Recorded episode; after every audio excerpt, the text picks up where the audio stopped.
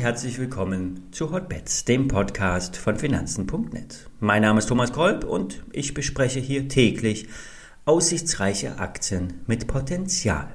Es gibt Neuigkeiten vom gebührenfreien Online-Broker Finanzen.net Zero. Zum einen das Mindestvolumen wurde gestrichen und außerdem bekommt jeder Neukunde eine Aktie von BioNTech, Apple, Commerzbank oder TUI geschenkt. Alle Details zur Aktion findet ihr unter finanzen.net slash SEO. Alle nachfolgenden Informationen stellen keine Aufforderungen zum Kauf oder Verkauf der betreffenden Werte dar. Bei den besprochenen Wertpapieren handelt es sich um sehr volatile Anlagemöglichkeiten mit hohem Risiko. Dies ist keine Anlageberatung, ihr handelt wie immer auf eigenes Risiko. Wir fangen heute mit Mode an, im Speziellen mit dem Modehändler About You. Der Aktienverlauf des Zalando-Konkurrenten ist mehr als bescheiden. Ausgabepreis im Juni 23 Euro, Erstnotiz rund 26 Euro und danach ging es nach einigen Erholungen auf rund 18 Euro zurück. Problem für die Börse? Der koste, was es wolle, Wachstumskurs. Mit gut 3,5 Milliarden Euro wird das Online-Modehaus derzeit bewertet. Sportlich. Doch im Vergleich zum US-Konkurrenz fast moderat.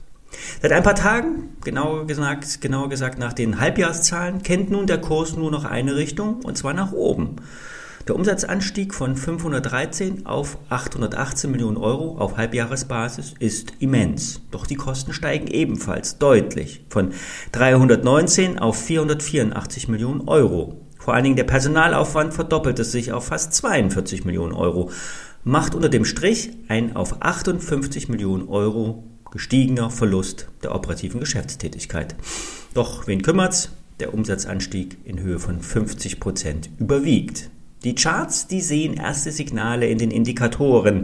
Die Nebenwertexperten von Plus Vision raten spekulativen Investoren zum Einstieg Vorsichtige Anleger warten auf einen Rücksetzer und lassen sich von dem tragfähigen Boden bei rund 18 Euro überzeugen. Schließlich ist ja der Gesamtmarkt derzeit sehr stark und sollte es nach dem kleinen Verfall an den Terminbörsen am Freitag, diesen Freitag, nächste Woche gegebenenfalls wieder Zurückschlägen kommen, wäre die About You Aktie vielleicht noch etwas günstiger zu haben. Machen wir mit Möbeln weiter. Home24, ein Corona-Profiteur, ist aktientechnisch stark unter die Räder gekommen. Schuld könnten die Shortseller sein. Die Leerverkaufquote ist mit 8% äh, der umlaufenden Aktien der höchste Wert auf dem heimischen Kurszettel. Zu Recht für die Shorties. Von rund 25 Euro ging es im Tief auf knapp 11 Euro abwärts. Die operative Entwicklung ist aber durchaus relativ robust. Klar, auch hier steht Wachstum im Vordergrund, auch auf Kosten der Profitabilität. Ein klares Bekenntnis der Geschäftsführung, vielleicht in ein paar Jahren könnte ein positiver Cashflow mal ein Thema sein. Home24 setzt weiter auf den Möbelverkauf über das Internet und der Markt scheint nicht ansatzweise ausgereizt. Wachstum scheint hier also die angemessene Strategie für das aktuelle Umfeld zu sein. Das Kundenwachstum hatte in letzter Zeit nachgelassen. Bei den Kunden, die in den letzten zwölf Monaten etwas bestellt haben, ging es sogar leicht zurück. Doch immerhin waren es noch fast 2,4 Millionen Kunden, die etwas geordert haben. Dafür ging der Bestellwert pro Kunde nach oben. Im Durchschnitt wurden Möbel im Wert von 257 Euro erworben. Und für das Gesamtjahr soll nun eine Umsatzsteigerung von 28 bis 32 Prozent angestrebt werden. Die ursprüngliche Planung sah mal im Best Case 40 Prozent vor. An der Börse wird Home24 mit rund 388 Millionen Euro bewertet und das könnte das untere Ende der Fahnenstange sein und die Shortseller sollten sich da nicht zu sicher sein. Der Börsenwert entspricht gerade mal dem 2,2-fachen des Buchwertes. Für Börsengeflüster nur ein Halten, die Aktie kommt auf die Watchlist. Eine höhere Anfrage habe ich von äh, Frank erhalten. Er interessiert sich für die in Stuttgart ansässige Firma Takt. Der Lieferant von Geschäftsausstattung hatte äh, unlängst die Prognosen präzisiert. Das organische Wachstum soll zwischen 10 und 13 Prozent liegen. Vorher waren es mal im Best Case 17 Prozent. Für das Ergebnis vor Zinsen, Steuern und Abschreibung werden 105 bis 115 Millionen Euro erwartet. Hier wurde die Spanne etwas eingeengt.